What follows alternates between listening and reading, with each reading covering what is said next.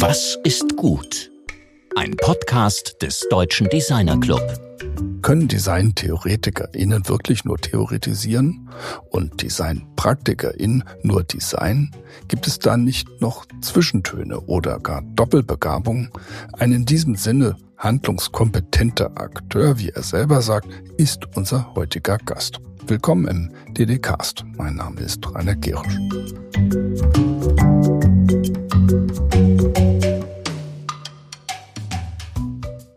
Letzte Woche sprachen wir mit Jochen Redeker, einem veritablen Design-Großunternehmer, der zwar auch Bücher schreibt, den man aber doch ziemlich klar als Praktiker bezeichnen würde. Bücher schreiben macht noch niemanden automatisch zum Theoretiker. Das ist bei unserem heutigen Studiogast allerdings etwas anders. Thilo Schwer ist ganz eindeutig Praktiker und Theoretiker, nämlich Produktgestalter und Designwissenschaftler.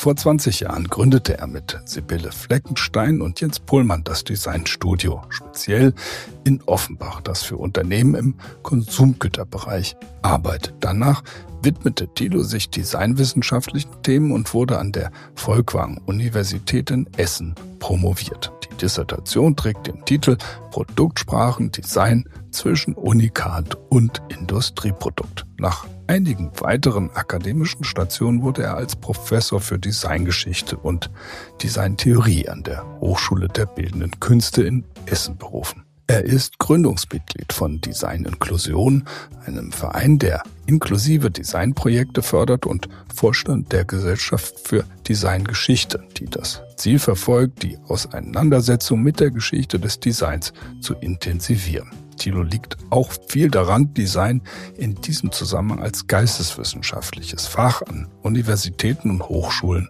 zu stärken. Über seine Erkenntnisse und Arbeitsschwerpunkte spricht jetzt mit ihm mein Kollege Georg Christoph Bertsch.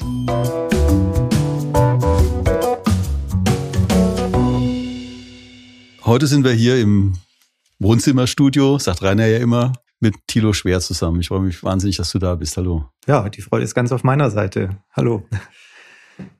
Wenn ich mal mit einem Blog anfange, also tiloschwer.de und da drauf schaue, dann ist das wirklich eine sehr große Themenvielfalt, also zu der du arbeitest. Und für mich wäre einfach interessant, welches Thema treibt dich denn momentan am meisten um? Ja, da gibt's mehrere Themen äh, und es ist tatsächlich diese Themenvielfalt, die sowohl in der praktischen Arbeit wie auch in der theoretischen Arbeit für mich sehr befruchtend ist. Ähm, ich habe ganz am Anfang nach dem Studium mal bei einem Büromöbelhersteller gearbeitet und da war man natürlich thematisch sehr klar in einem Bereich drin, aber jetzt im Designstudio speziell, dass ich zusammen mit Sibylle Fleckenstein und Jens Pohlmann 2002 gegründet habe, da springen wir tatsächlich auch in den verschiedenen Projekten und in den Bereichen hin und her und empfinden es tatsächlich als äh, ja sehr bereichernd quasi die Erkenntnisse aus einem Bereich, dem Bürobereich oder dem Tableware-Bereich eben in andere Bereiche wie das Interior Design oder sowas zu übertragen. Und das ist eben etwas, was ich sehr spannend finde, weil man eben immer wieder neue Querbezüge hat und auch neue ja, neue Erkenntnisse daraus gewinnen kann.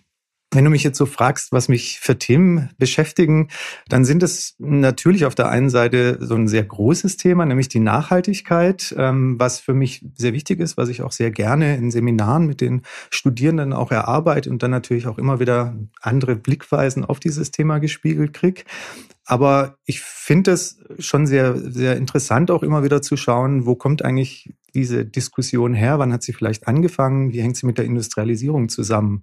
Und da gibt es eben schon sehr alte Bezüge, wenn man eben an die Reformbewegung denkt, beispielsweise die Arts and Crafts Bewegung, wo man sich ja eben Gedanken über die ja, serielle Produktion gemacht hat, aber eben auch sich überlegt hat, welche Umweltverschmutzung damit zusammenhängt. Also ähm, William Morris und John Ruskin, die das eben sehr stark reflektiert haben, die ähm, beispielsweise bei ihren Stoffen ähm, Farben, ähm, natürliche Farben eingesetzt haben beim Färben und darauf geachtet haben, aber eben nicht nur in diesem kleinen Bereich gearbeitet haben, sondern sich sehr stark auch mit Qualität, Qualität von Objekten, von Gegenständen auseinandergesetzt haben. Also Ruskin, der sich eben überlegt hat, dass die Gebäude eben einen visuellen Reichtum eben dadurch erhalten, dass zwar Dinge wiederholen, mehrfach da sind, aber eben durch die jeweils eigene Art, wie es Handwerker eben umsetzen, dann wieder so eine kleine Art von Vielheit in dieser Einheit haben. Du steigst ja jetzt schon direkt in dieses Thema Designgeschichte ein ein, da kommt man ja nochmal intensiver drauf oder mhm. äh, insbesondere auf diese sehr produktive und fruchtbare Verbindung von mhm. Praxis mhm. und, und Theorie und Designgeschichte. Mhm. Aber zu diesen ganz aktuellen Themen ist eben mir aufgefallen, ihr macht ziemlich viel im Bereich Game Studies. Mhm. Da würde ich ganz gerne auch mal drauf einsteigen, weil du erst diese designgeschichtlichen Themen, die werden wir nachher mhm. nochmal berühren.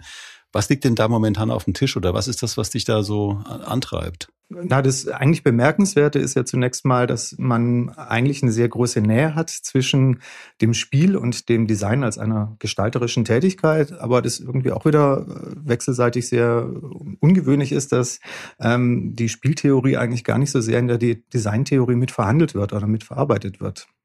Und das ist eigentlich etwas, ähm, was ich tatsächlich als einen sehr, sehr wichtigen Bereich ansehen würde, weil es eben gerade in dem Bereich des Spiels darum geht, eben sich Möglichkeitsräume zu erarbeiten, Freiheiten zu erarbeiten und eben quasi das, was man an Wissen hat, äh, kreativ zu transformieren in ein neues Wissen und damit eben ja etwas Neues zu erschaffen, wie es eben schon in dieser äh, Definition von Schiller äh, vorhanden mhm. ist. Wie, wie geht ihr denn also methodisch oder eben auch von der von der Analytik an an die, an die Spiele ran? Ich meine, man kann ja irgendwann von der Filmtheorie kommen, man mhm. kann von der mhm. äh, klassischen Designanalyse herkommen, aber das ist natürlich irgendwie ein hybrides Gebiet.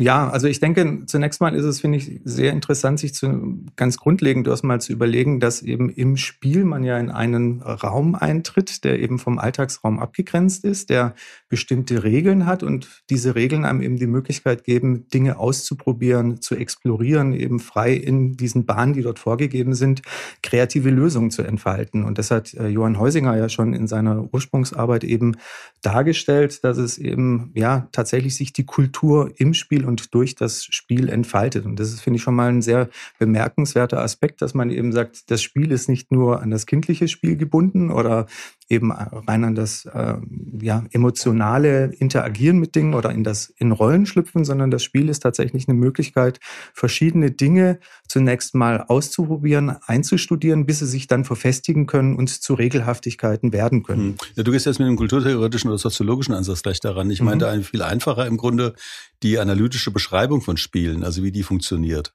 Mhm. Ja, da, da ist eigentlich wieder ein, ein, sehr interessanter Fall, dass wir eigentlich ähm, immer sehr viele parallele Stränge haben, wie etwas analysiert wird. Also wenn man jetzt mal vom Produktdesign ausgeht, dann hat man eben versucht, Funktionen, den Gebrauch von Produkten mit verschiedenen Methoden zu beschreiben. Eben zunächst mal die Gebrauchserfüllung, die Funktionserfüllung, die Zweckmäßigkeit äh, zu betrachten und ähnliche Dinge mehr.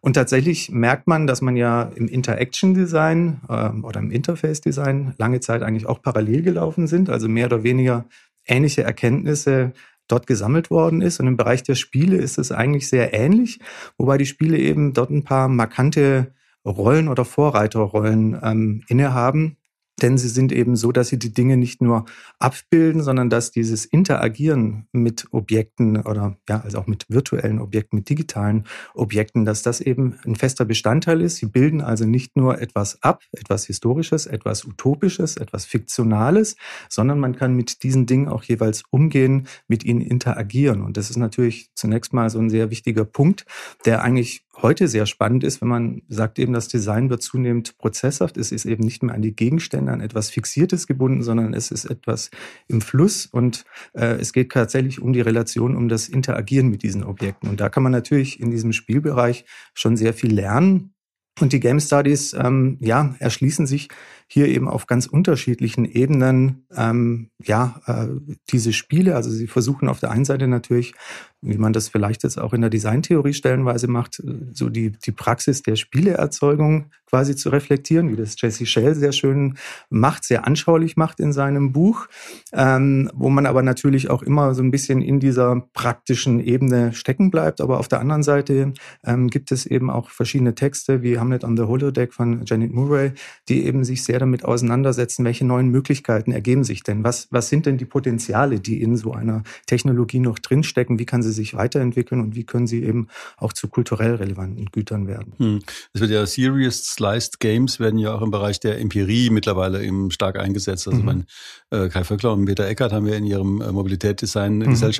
Eben auch mit Serious Sliced Games gearbeitet, um bestimmte empirische Erhebungen zu machen für, in Bezug auf Mobilitätskonventionen. Mhm. Ist das ein Thema, das euch auch berührt, also diese? Natürlich, also grundsätzlich im Game Design, also ich rede jetzt auch als Lehrende von der HBK Essen, wo eben ein Game Design Studiengang Game Art and Design vorhanden ist und wo ich eben unterrichte und da sind natürlich diese ganzen Themen Serious Games natürlich sehr wichtig, wo man eben verschiedene Handlungsweisen auch einüben kann und natürlich auch verschiedene ja, äh, Arten, wie Menschen ähm, ja mit ihrer Umwelt interagieren, tatsächlich verändern kann, eben auf eine spielerische Weise, wo es eben sehr stark auch in den Bereich des Nudging natürlich mit, mit mhm. rein. Da müssen wir nochmal in das Thema Serious uh, Sliced Games einsteigen. Was sind denn Serious Games? Klingt ein bisschen paradox. Aber was sind Serious Games? Na, das sind zunächst mal Möglichkeiten, dass man über Spiele bestimmte Sachverhalte lernen kann. Das hat eine sehr große Bandbreite. Man kann eben durch die Spiele ähm, eben auf der einen Seite Daten erfassen, wie eben Leute bestimmte Dinge ausführen würden, aber man kann eben durch die Dinge, durch die Spiele eben auch lernen. Ähm, es gibt beispielsweise Spiele, wie man ähm, sich verhalten soll in Gefahrensituationen und kann die so spielerisch einüben oder wie man sich verhalten soll, wenn man bestimmte Landminen beispielsweise findet, welche Handlungsaktionen es dort gibt gibt. Also die Serious Games können eben mit spielerischen Methoden Wissen vermitteln, die dann im Alltag angewendet werden kann. Und die Bandbreite natürlich dieser Nutzung ist sehr breit und stellt natürlich auch an die Gestaltenden der Spiele ja sehr hohe ethische Anforderungen, sich eben zu fragen, für welchen Bereich setze ich jetzt diese Mechaniken des Spielens ein, quasi dieses Eintauchen in eine Welt. Ähm, ja, möchte ich das eben für eine positive Wissensentwicklung nutzen oder man kann es natürlich auch im negativen Bereich nutzen. Das wirkt, noch mal, wirft natürlich nochmal ein sehr interessantes Licht auf die Bandbreite dieser Game Studies, also von den Unterhaltungsspielen, die man sich zunächst mal unter Spiel vorstellt, also vom Gesellschaftsspiel kommend, hin zu dieser Art von sehr ernsthaften und wie du es eben auch äh, sagtest, ähm, äh, teilweise lebensrettenden, äh, also Lernzusammenhängen. Das, das wäre dann sozusagen dieses ganze Feld der Games, in dem Serious Games eine wachsende Rolle spielen, oder? Absolut. Ich denke, ähm, man war vor einigen Jahren noch so, dass man mit der Gamification versucht hat, über solche ähm, ja, Belohnungsmodelle quasi spielerische Mechaniken mit reinzubringen. Die sind aber sehr kurz gegriffen und über die Serious Games kann man eben durch die Simulation und durch die Interaktion eben ein sehr viel direkteres Handlungswissen quasi den Leuten weitergeben und damit eben auch ja nochmal weitreichendere Impulse setzen.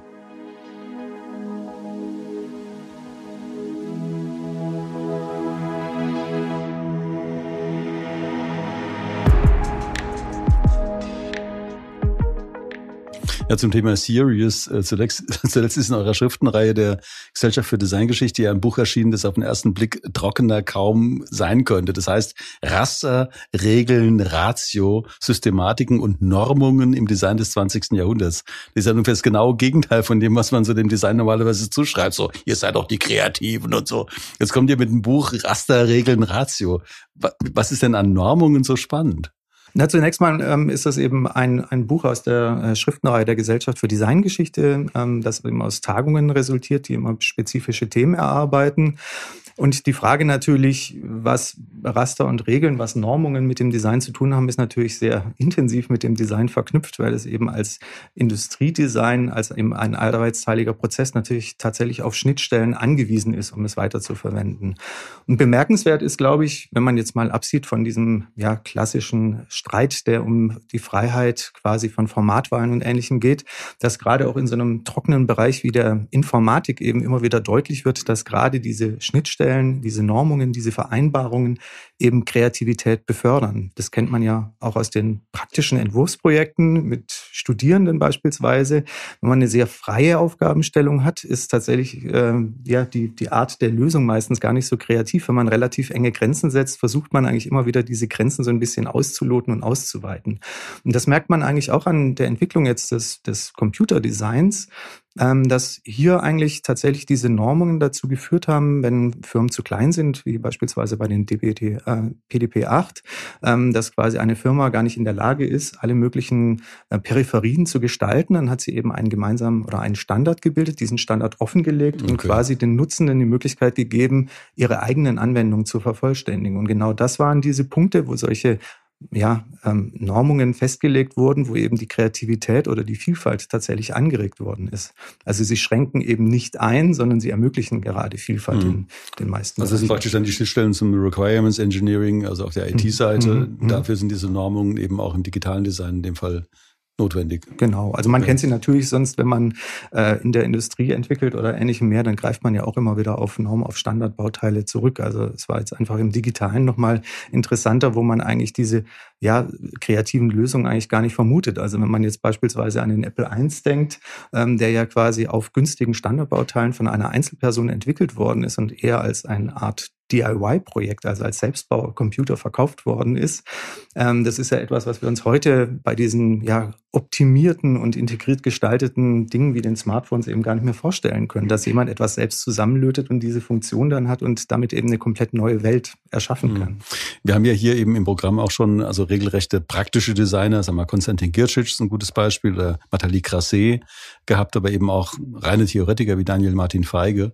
Und du repräsentierst jetzt im Grunde so eine Schnittstelle. Also dieses, wie interagiert denn deine Praxis im Designstudio speziell auf der einen Seite und mit der Deutschen Gesellschaft für Designgeschichte, aber auch der Hochschullehre? Mhm. Wie, wie geht das zusammen? Ist das, fällt das auseinander? Ist das eines? Also, na, ich denke, es ist schon eines, beziehungsweise wenn ich nochmal auf den Eingangssatz zurückgeben kann, es befruchtet sich alles eben sehr wechselseitig. Also ich bin, wie es eben Gui Bonsipe gesagt hat, in diesem Sinne ein handlungskompetenter Akteur, eben ein Fußballspieler. Oh, guter Begriff, handlungskompetenter Akteur. Ja, das ja. merke ich mir.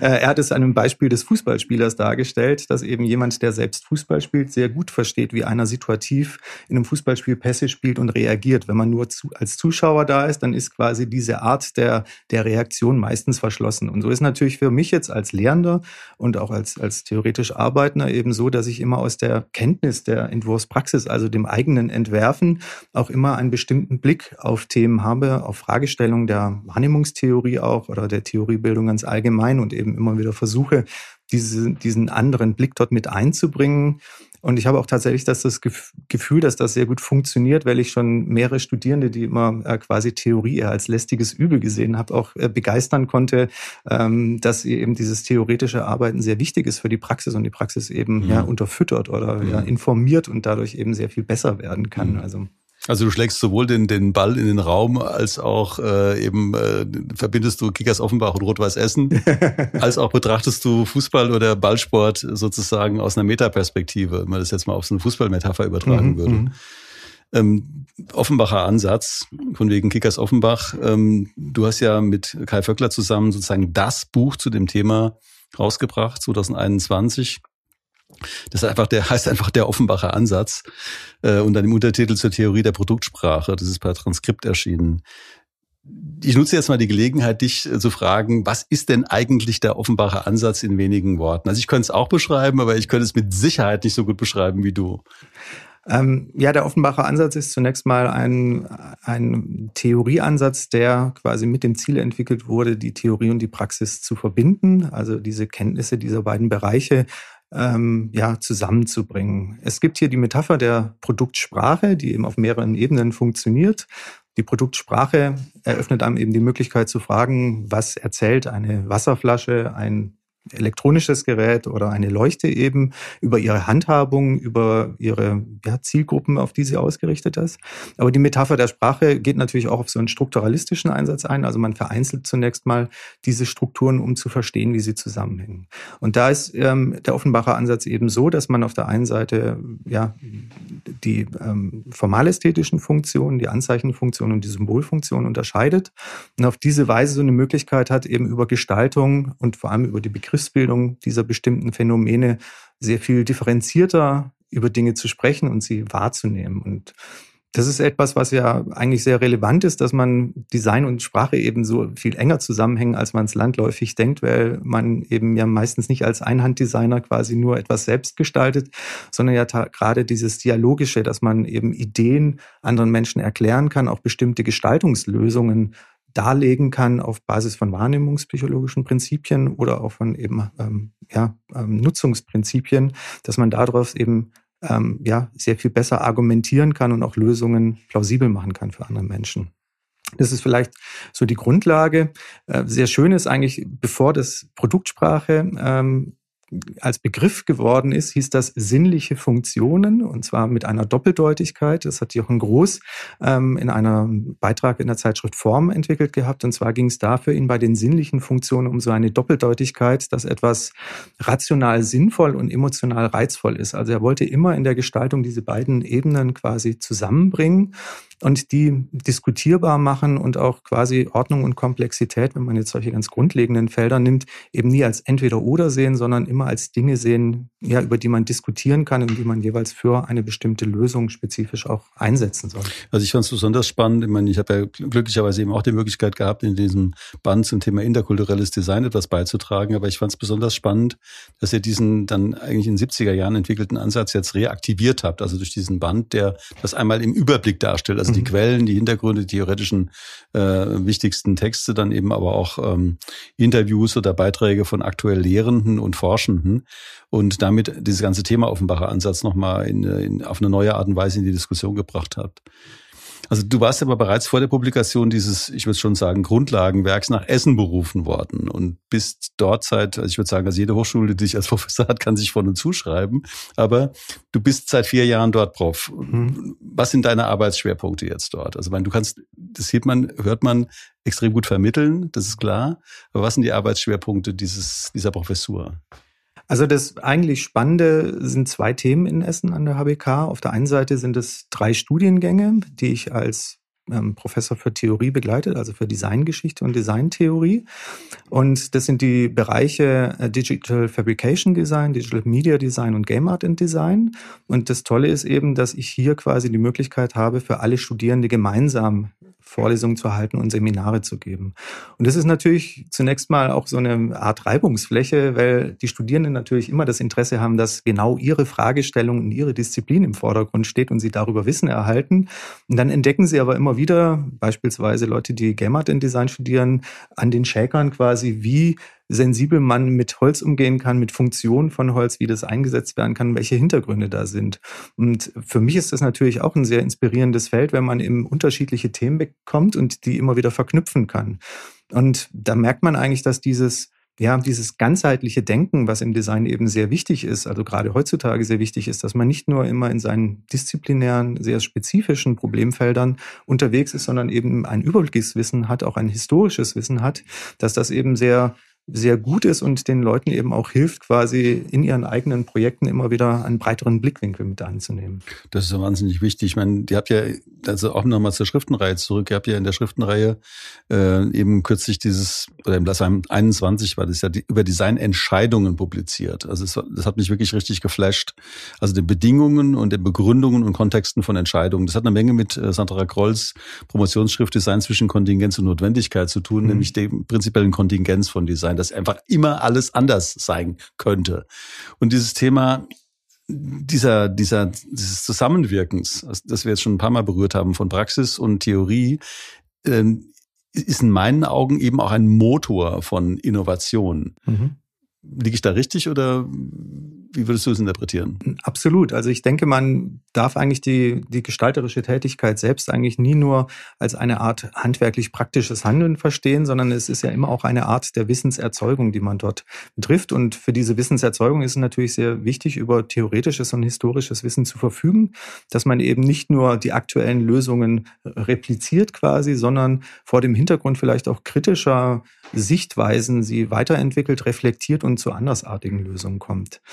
Ähm, mich freut es natürlich sehr, dass du äh, auf die Arbeit von Sandra Groll eingehst, weil das für mich auch äh, sehr anschlussfähig ist. Ähm, ich habe meine Dissertation, die sich mit der Theorie der Produktsprache von dem Hintergrund der Systemtheorie beschäftigt, eigentlich mit ähnlichen Phänomenen, aber auf einer anderen Komplexitätsebene oder einer Abstraktionsebene beschäftigt weil eigentlich es auch da darum ging, dass man eben nicht mehr davon ausgehen kann, dass ähm, Informationen quasi übermittelt werden, sondern dass sie eben von den Rezipienten selbst erzeugt werden. Genau. Und dass dieses Missverstehen, was man häufig in der Produktentwicklung oder allgemein eben im Alltag ähm, oft als Fehler bezeichnet, dass das eben gerade ein kreatives Potenzial ist und eine Selbstverständlichkeit ist, die man eben mitdenken muss. Krippendorf äh, und natürlich auch Sandra mhm. Gold sprechen hier natürlich von einem Verstehen zweiter Ordnung, was man ja. immer anbringen muss.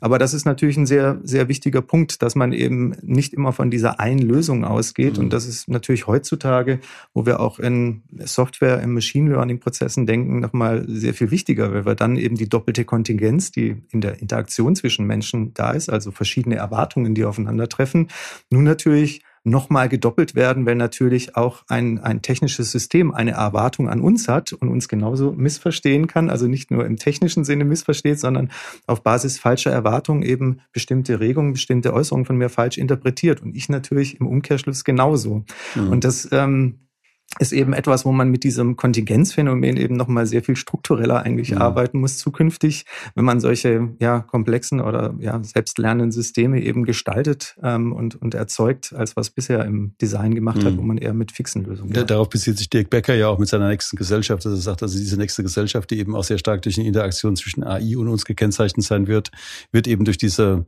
geradezu Multiplikation von äh, doppelten Kontingenzsituationen zunächst mal immer nur als Spiegelkabinett betrachtet mhm. gekennzeichnet sein. Aber das führt ja auch zu vollkommen anderen äh, sozialen Emergenzen. Also passiert irgendwas, was man in der Form einfach nicht hatte erwarten können. Mhm, mhm. das sieht man ja gerade diese ganze Chat-GPT-Diskussion, äh, äh die wir momentan haben. Da haben wir heute eben auch unter Freunden darüber diskutiert. Was bedeutet das eigentlich eben auch für Design? Mhm. Auch unter dem Maßgabe, dass äh, AIs mittlerweile Bilder generieren oder dieses Mädchen mit dem äh, Perlenohrring, was jetzt im mhm, Rijksmuseum mhm. ausgestellt mhm. ist. Das sind Themen, die, die, die werden uns mit Sicherheit noch beschäftigen. Da kommen wir nachher aber noch mal ganz kurz drauf zum Abschluss auch.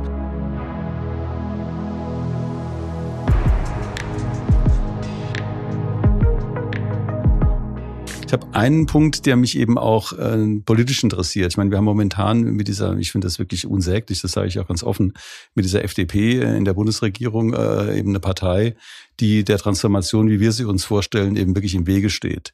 Welche Rolle spielt denn Designgeschichte für also mein politisches Bewusstsein von Transformationen?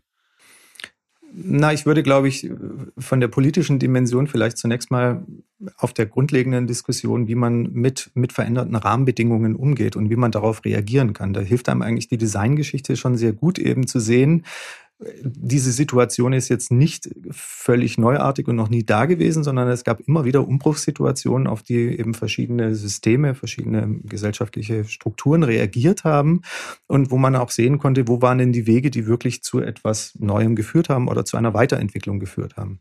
Auch weil du jetzt gerade KI angesprochen hast, ähm, ist das ja etwas, was so eine Diskussion schon in den 80er Jahren war, wo eben DTP eingeführt worden ist, ja. wo man tatsächlich überlegt hat, kann ich Leute ersetzen mit der Software und wo man eben Peleen ähm, quasi auch als, wir haben unter dem Begriff des partizipativen Designs eben gesagt hat, nein, wir müssen eben nicht die Systeme so machen, dass sie so einfach zu bedienen sind, dass einfach immer nur Mittelmaß rauskommt, sondern wir müssen die Systeme mit den Experten so gestalten, dass eine sehr viel höhere Qualität an Arbeitsergebnis rauskommt. Und das ist natürlich jetzt auch für die KI, finde ich, wieder ein sehr wichtiger Punkt, den man bedenken kann. Und der natürlich auch wieder darauf hinausgeht, dass man eigentlich merkt, dass ähm, eben diese Prozesse, dass man eben an etwas Vorhandenem bewahren möchte, an etwas festhalten möchte, eigentlich schlussendlich immer die Verliererinnen und Verlierer quasi in einer Situation waren. Ja. Also wenn man an die Industrialisierung denkt oder an verschiedene Phasen. Und ich denke, das kann man zunächst mal ähm, ganz grundlegend aus der Designgeschichte lernen, dass eben ein Wandel quasi nicht verhindert werden werden kann ja, oder durch genau. Festhalten, sondern eben durch Gestaltung äh, mhm. ja, verändert werden kann. Gut, dann habe ich jetzt mal ein, ein, Thema zum Abschluss, das eben auch in die Zukunft weist, auch unsere gemeinsame äh, Arbeit im Grunde auch noch mal kurz ein bisschen betonen. Und zwar, wir wollen ja auch nicht verheimlichen, dass wir, wir beide, also Thilo und ich, künftig gemeinsam eine Designliteratur-Review veranstalten werden hier im DDcast. Ähm, Vielleicht sagst du was dazu ganz kurz, dann sage ich noch was dazu. Und das wird alle halbe Jahr stattfinden und ähm, das kündigen wir hiermit an. Die erste Sendung wird Ende Mai äh, on air sein. Ja, Was erwartest du dir davon? Es ist natürlich ein spannendes Projekt und es freut mich sehr, dass man da eben die Möglichkeit hat, eben ja unter all diesen Forschungsergebnissen, die immer wieder rauskommen, diese neuen Themen, die erarbeitet wird, die zunächst mal vorzustellen und die Leute auch neugierig zu machen, wie solche Forschung aussieht, welche Ergebnisse dort rausgekommen sind und welche neuen Perspektiven sich daraus ergeben. Ich verspreche mir aber auch davon, dass man tatsächlich durch ein Wiederlesen von alten Texten quasi die befragen kann, was sagen die uns heute, welche Aktualität haben die heute, ähm, weil das natürlich so ist, man sieht es ja auch hier in der Bibliothek. Es gibt eine Fülle an Büchern und an interessanten Gedanken, die es tatsächlich sich lohnt, immer wieder neu ja, zu entdecken und neu zu bringen. Und ich denke, da ist es eine schöne Möglichkeit, auch das quasi, das sehr Neue und auch das etwas Ältere eben zunächst den Leuten mal nahezubringen und sich zu interessieren. Also mir geht es dabei unter anderem eben auch um die ästhetische Dimension von dem, was Designliteratur sein kann, weil mhm. man kann Texte besser oder schlechter schreiben. und äh, also das ist, man, einerseits ist natürlich das, was du sagst, kann ich nur so unterstreichen und, und dann nochmal äh, betonen es gibt auch eine Lücke eindeutig in der Publizistik momentan äh, in, in, Deutschland, in der deutschsprachigen Welt, also zum Thema Rezension und Betrachtung von Literatur. Das war auch einer der Gründe, warum wir das eben Design lesen, Bücher von Bedeutung nennen werden, ähm, weil wir damit einerseits sagen wollen, bitte, bitte lest mehr, intensiver, steigt wirklich in die Themen ein. Das kann man nirgends besser als beim Lesen und diskutiert das auch. Und dieses Bücher von Bedeutung, äh, da haben wir uns eben auch sehr schnell darauf einigen können, dass wir das so nennen. Es gibt natürlich Bücher, die bedeutungsvoll sind. Es gibt natürlich auch irgendwelche Bücher, die sind vollkommen belanglos, die werden wir wohl kaum besprechen. Und es ist jetzt keine Sendung, in der Bücher zerrissen werden, aber es wird wohl eben auch einiges an Kritik geben und das macht das Ganze eben auch so spannend ja, das wird irgendwann, wie gesagt, Ende Mai, wenn wir da mit der ersten Sendung draußen sein. Da freue ich mich auch sehr drauf. Ja, also ich fand es jetzt auch sehr spannend, dass du die gestalterische Perspektive so rausstellst. Und wenn ich jetzt an einige der vorangehenden Podcasts denke, war das ja auch immer wieder Thema. Wie wird etwas dargestellt? Wie wird Wissen vermittelt, auch als Designaufgabe? Also Bonsieper hat das gesagt, es geht eben nicht um Daten, sondern um Information. Also wie vermittle ich etwas, dass es eben aufgegriffen werden kann, dass Leute damit weiterdenken? Und das ist natürlich eine Designaufgabe, egal ob man sie über Sprache oder eben visuell auch. Ähm wir haben dieses Thema der, der Visualisierung von Zukunftsvorstellungen haben wir schon mehrfach gehabt. Also wir hatten die Peter Brell auch unter anderem darüber gesprochen. Wir wissen, dass eben die Illustrationen von Walt Disney in 50er Jahren dazu beigetragen haben, bestimmtes Zukunftsbild zu generieren. Das ist reines Design sozusagen als Visualisierung von Zukünften. Ähm, und äh, deshalb spielt eben auch natürlich wirklich eine klassische Buchgestaltung, äh, eben äh, der Text, alles das spielt eine große Rolle, wenn wir möglichst viele Leute mitnehmen wollen in diese Transformation und äh, eben auch verhindern wollen, dass wir unterbrochen mit irgendwelchen Bremsklötzen und Betonbarrikaden zu tun haben. Dafür ist eben das Lesen sehr wichtig. Und ähm, mein, mein ähm, Leitspruch ist ja nach Helmut Schmidt, wer nicht liest, der schrumpft. Von daher, also wer nicht... Ja, genau, Fun Facts kann man auch irgendwie darauf hinweisen, stimmt. Also mein, wir haben jetzt die äh, Michaela Leitner da gehabt mit diesem wahnsinnigen antisexistischen Buch Fun Facts. Das ist auch so ein Ding, das kann man gar nicht genügend Leuten empfehlen. Lest das, das ist wirklich von der Designerin gestaltet, das ist von der Designerin geschrieben, das ist eine Design-Attitude dahinter, aber eine hochpolitische Angelegenheit. Und äh, sowas eben zu ähm, präsentieren, darauf freue ich mich auch sehr. Hast du denn, weil du hast jetzt Bonsipe genannt vorhin schon, mhm. hast du denn schon irgendwas, wo du sagst, da würden wir vielleicht irgendwie möglicherweise drüber reden, so ein bisschen das zu spoilern? Ähm, ja, es gibt natürlich verschiedene Themen, die, die mich da sehr interessieren. Ähm, wenn man auf der einen Seite jetzt gerade vom Spiel ein bisschen ausgeht, worüber wir heute ähm, gesprochen haben, denke ich an das Buch äh, Prozess und Gestalt, als Gestalt von Fabian Kragenings, der eben genau darstellt, dass im parametrischen Entwerfen eben nun dieses Dar Herstellen von Regeln wie im Spiel und dieser spielerische Umgang innerhalb der Regeln eben ein sehr relevanter Punkt ist. Und ähm, er erörtert dieses Thema auch sehr, ja, sehr fundiert, weil er eben vom Handwerk ausgeht, äh, wo man doch sonst in der Designtheorie eben sehr stark immer von der Industrialisierung her losdenkt. Und das finde ich sehr spannend, quasi diese Punkte auch sehr explizit so zusammenzubringen und für das Neue quasi zu eröffnen. Da bietet sich natürlich unsere Abschlussfrage jetzt an. Was ist gut, Tilo? Was ist gut? Ja, für mich würde ich tatsächlich sagen, ähm, wir sind ja, äh, wenn man jetzt die Designpraxis anschaut und vielleicht auch in vielen Stellen die Designtheorie angeht, in so einem Zeitalter der Beschleunigung, dass man eben Prozesse immer effizienter gestaltet, dass man eben noch schneller zu Lösungen kommt. Und die Frage, was ist gut, finde ich tatsächlich so, ähm, dass es eben gut ist, wenn man auf Dinge quasi über Dinge länger nachdenken kann, wenn sie reifen können, wenn eben nicht nur eine Beta-Version sehr schnell rauskommt, sondern eben eine ausgereifte, komplett neue Konzeption. Also was ist gut, länger über Dinge zu reflektieren. Hm, wunderbar. Ja, dann wünsche ich dir eben äh, in dieser Art und Weise der, der Lehre und äh, der Arbeit eben auch mit der Deutschen Gesellschaft für Designgeschichte natürlich wahnsinnig viel weiteren Erfolg. Und ich freue mich auch schon auf die nächste Publikation. Ich weiß gar nicht, was ein Thema das dann in äh, 23 wahrscheinlich das nächste Buch erscheinen wird. Das werden wir möglicherweise dann auch besprechen, auch wenn es vielleicht Eigenwerbung ist und mit einer gewissen kritischen Note auch betrachten. Aber ich habe mich wirklich wahnsinnig gefreut, dass wir uns heute eben auch zu deiner Arbeit austauschen konnten, die ich wirklich für absolut exemplarisch halte. Das sage ich immer ganz ungeschützt. Ähm, genau an dieser Schnittstelle zwischen Praxis und Theorie, das brauchen wir viel mehr. Und äh, da ist Thilo in meinen Augen auch wirklich eine Art Role Model, wie man das verbinden kann. Ja, vielen Dank nochmal. Ja, herzlichen Dank. Es hat mich gefreut, nach all dem Hören nun selbst live hier in diesem Ort zu sein. herzlichen Dank für das tolle Interview. Okay, ja, bis bald. Bis bald.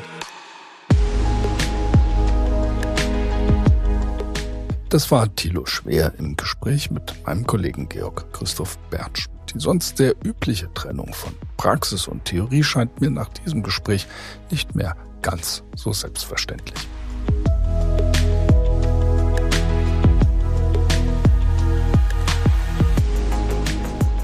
Mit Zweien, die sich als ein Team aus Praktiker und Theoretiker zunächst mit der Praxis und dann mit der Theorie von Mobilitätsdesign befasst haben, sprechen wir nächste Woche. Vor einem Jahr veröffentlichten Kai Vöckler und Peter Eckert den ersten Band einer Dokumentation mit dem Titel Mobility Design, die Zukunft der Mobilität gestalten. Darin geht es um einen internationalen Überblick von wegweisenden nachhaltigen Mobilitätssystemen. Vor kurzem erschien nur bei Jovis ihr zweiter Band, der sich der Forschung zu diesem Thema widmet.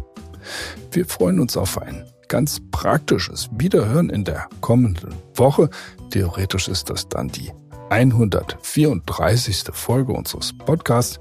Bis dahin alles Gute. Eure DDcast-Redaktion.